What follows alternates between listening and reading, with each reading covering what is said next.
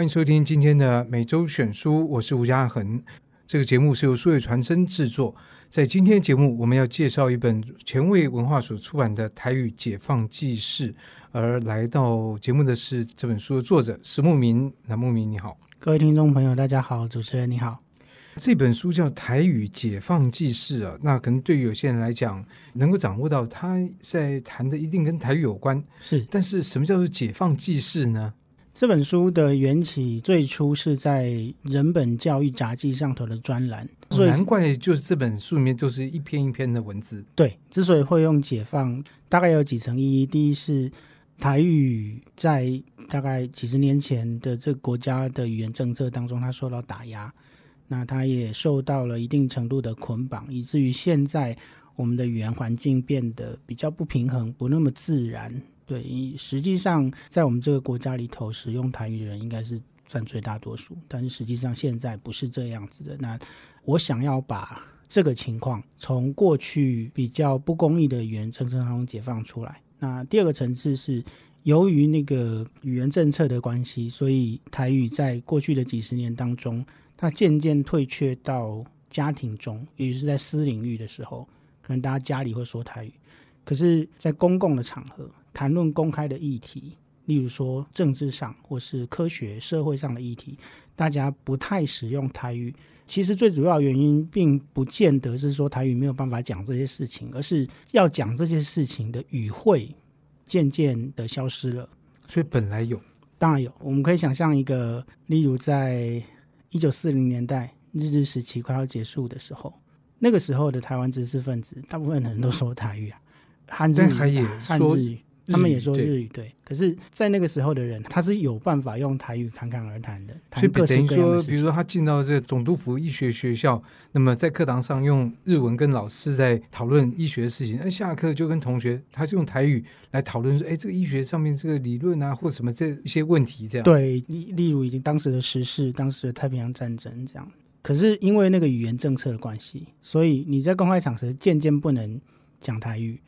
同时那你就不会去。讲那些在公开场合需要讲的东西，那那一些语汇就会消失，以至于现在台语变成了一个你很可能只在厨房里、餐桌上说的这个语言，也就是变成在家户当中。我希望在这个台语复振的运动当中，贡献一点小小的力量，让台语就是大家对台语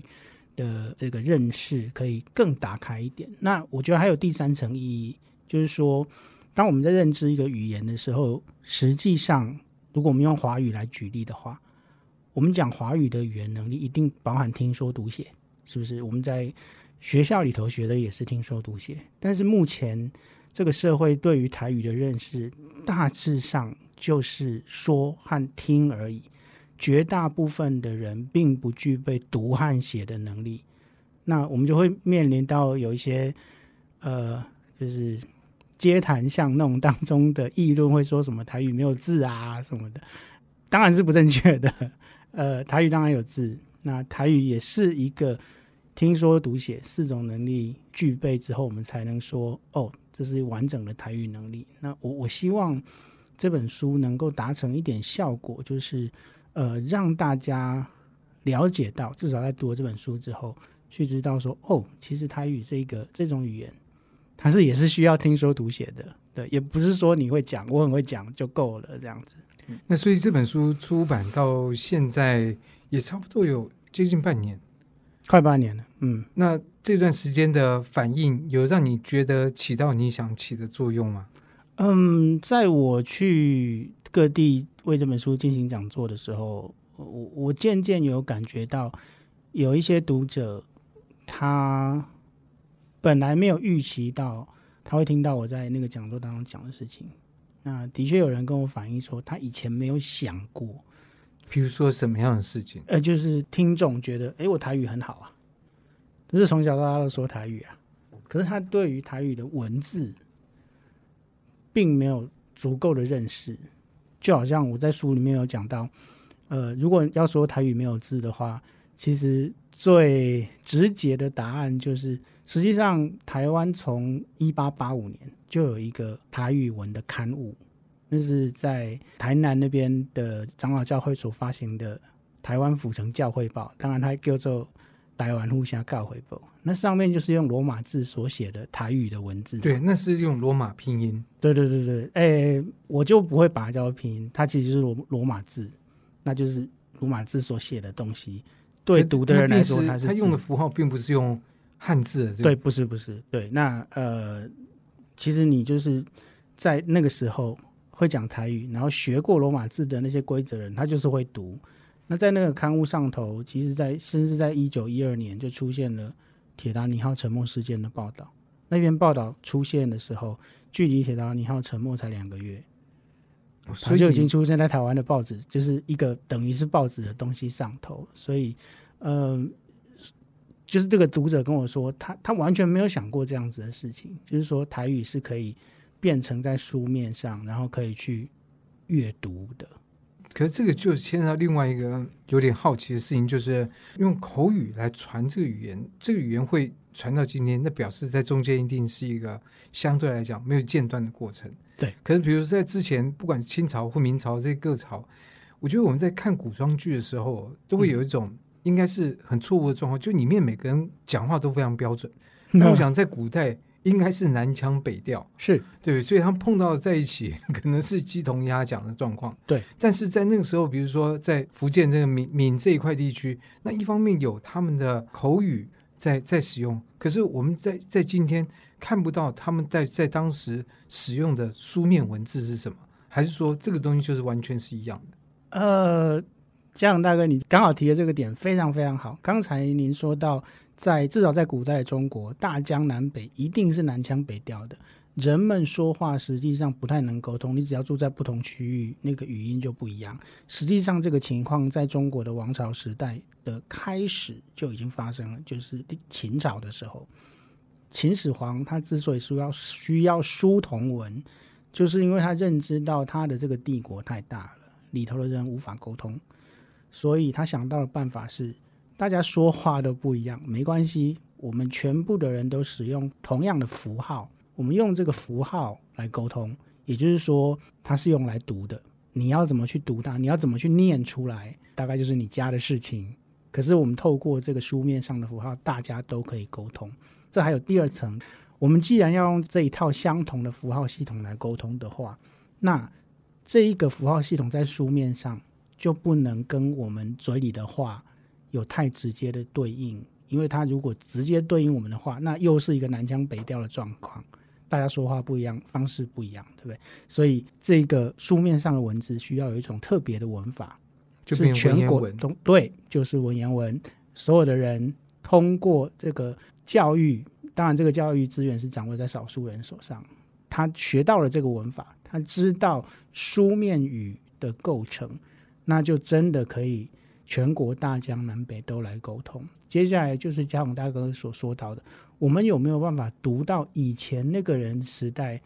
他们的语言？那其实就是文言文啊，因为一篇文言文大家都读得懂，可你要怎么把它念出来？那真的是大家都不一样。就好像例如诸葛亮的《出师表》，陈亮言先帝创业未半而中道崩殂。如果是一个在台湾或者在闽南的知识分子，他拿到这一篇文字。念出来就是“行两言，先得创业未半而中道并州”。广东人说这些贡献我听不。哎，对对对对对 对，但是读对，但是读他就读得到。是对，那这个其实就是在古代时候的书面文字，以及文言文为什么跟我们的口语无法对应，这是真正的原因。他要避免掉那个中国大江南北口音上的差异。对，所以人的历史其实在随着越来越走向一种统一化。你知道，就像我们今天走在巴黎的街头、纽约街头，其实我们基本上都看得懂那个交通的号志，是它已经相当程度的全球化。那这种全球化也其实也就意味着有一些多样性势必要牺牲。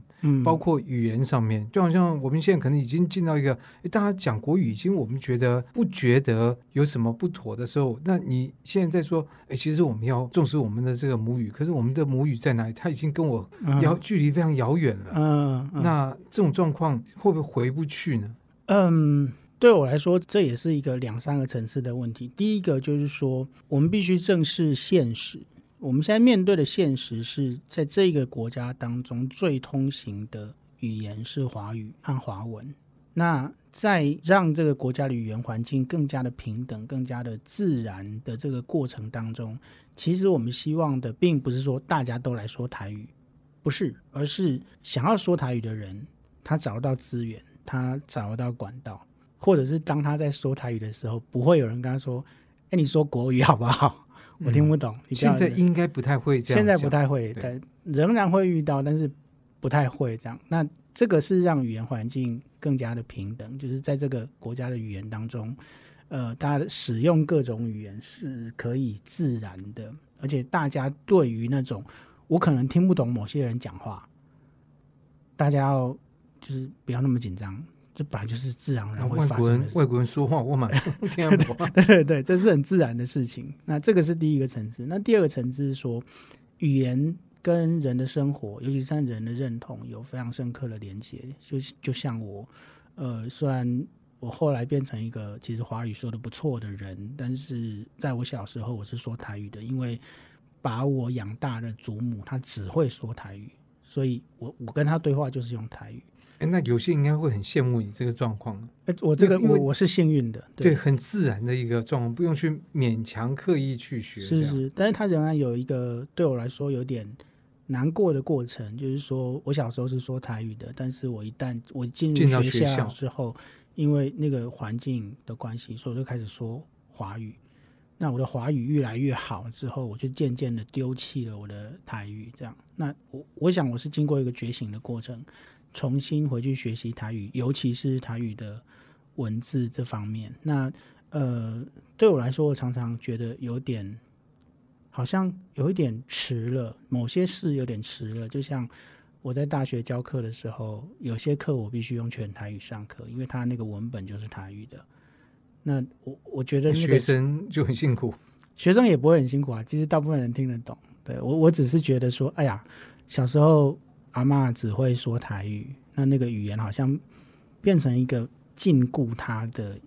一个牢笼这样，因为他只要一旦出去，大家都说华语嘛。那可是到了我长大以后，我是在大学的讲台上是可以用台语上课的。我还蛮希望我的阿嬷知道这件事情。那另外一个迟了，是一个很切身的例子，就是我的阿嬷是一九九七年过世的。在阿嬷过世的时候，那时候我真的一滴眼泪都没有流。大概在两三年前，我在一个车站等车的时候，我就听到一个年轻的乐团，他们叫做青虫。他们写了一首台语歌，然后那个台语歌是唱给阿妈听的，为阿妈写的。我在车站听到那一首歌，他才刚进入那个副歌，我的眼泪就好像溃堤一样，不断的流下来。在那个车站都是人的当中，我是一个人在那边一直哭，一直哭。我心里面发现，哦，原来是有这个乐团，他把我对我阿妈的心情写出来了，因为那是台语。在一九九七年的时候。这一个国家的语言环境，我接触不到那种歌啦，也没有创作者会去这样写。但是，当我们的语言环境越来越平等之后，你就发现创作者他的创作素材很自然的就出现台语，而且是年轻的创作者，是一个年轻人写给阿嬷的。这个东西对我们社会来说是重要的，就是让我们的社会、我们的呃艺术创作、我们的文学都更加的多元而有活力。这样子，感觉起来他们的那首歌像是一把钥匙，然后。打开了你这十几年来，其实某个程度你在一座牢笼里面，哎、对对对，他把它给打开了，这样。嗯、是是是那最后想请问牧民，就是因为你自己本身在那样的语言的环境里面长大，然后你的专业也是在台语文，而且在国外学，所以其实这样的状况，我们在世界上各地也都可以看到一个国家真的强势的主流的文明，不管自觉或不自觉的，长期的去压迫。呃，其他语言，你在英国也是一样，这塞尔特的这个地方语言，嗯、或者说，我相信在美国，我想他们对于原住民的，嗯、如果他们还有原住民语言，是这个也很自然的会变成一个强势弱势的这个关系。对对，那所以你自己怎么看这样的一个觉醒？然后它是作为一个好像某种程度上是全世界的一个潮流吗？刚刚提到的例子就是说，在多语言的国家，例如美国。或者是说大英王国这样的地方，多元国家的语言环境，各语言当中一定会竞争，而比较强势的语言势必会去排挤少数的语言，这个是一个自然的状况。可是回到台湾来说，我们的语言环境变成现在这样子，它有一个不自然的因素，就是在从前一党独大的时候，它的语言政策是有意识的去打压华语以外其他的语言，所以我们的台湾的语言状况变成现在这样，它有一个不自然的结构和历史的因素。可是我们如果把它渐渐变成正常的话，并不是说都不要竞争，语言一定是会竞争的。可是，在一个没有打压、没有压迫，呃，彼此自然竞争的环境当中，会发生一件事情。例如，在美国，虽然英语是最主流的语言，而它势必要去压迫到原住民语，对不对？可是，人为的政府，它势必要观察到这个现象，于是他需要把教育资源。或者是其他的资源挹注到对挹注对对对挹注到比较少数的语言上，维持住它的活力。那我想台湾也需要走上这个道路，就是说语言是会呃自然竞争的。我们就用市场的概念去想，就是在一个自由市场，各种商品一定会一定会自然的去竞争。那在我们这种资本主义社会的国家。诶，我想我们的社会结构和我们的政治制度、政经制度比较接近美国，那是一个自由的、开放市场的情况之下，人为的政府需要去做一件事情，它需要去维持市场的畅通，也就是说，它要去促进那个良性的竞争，